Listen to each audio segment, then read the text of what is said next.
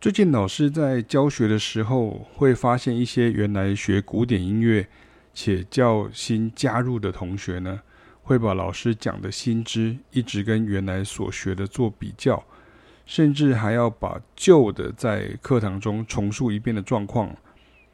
因为上课时间有限啊，老师往往也都超时上课。我的建议是，大家直接就砍掉重练即可啊。因为我们不是要考试啊，要测验啊，要跟人家辩论，所以这种反复对照的东西，老师其实都已经做过很多文章或影片，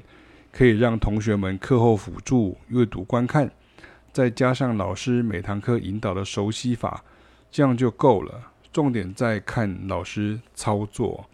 乐趣在学生自己能学会操作。多年来经常当我遇到这类背景的学生哦，就是大部分都是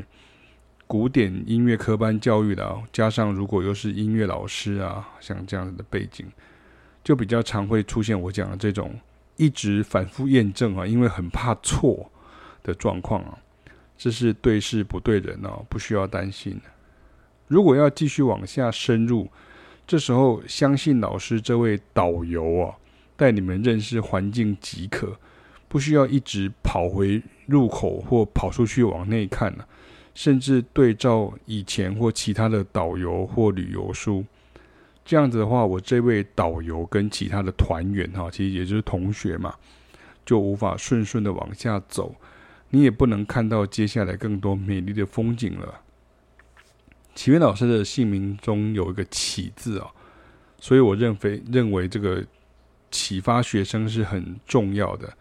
而不是死背啊，或者是为考试而学习，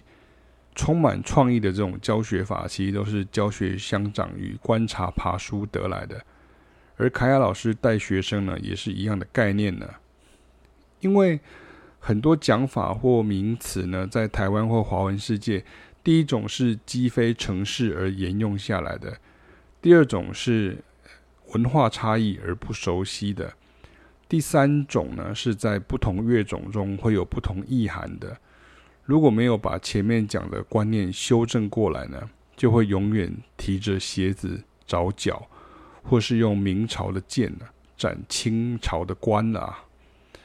最重要的是呢，让导游呢，也就是老师呢，还要停下来，一直找走丢的团员呢，也就是学生啊，因为他或他容易照着自己原来习惯的走。这样久而久之呢，还是很容易迷路的哦。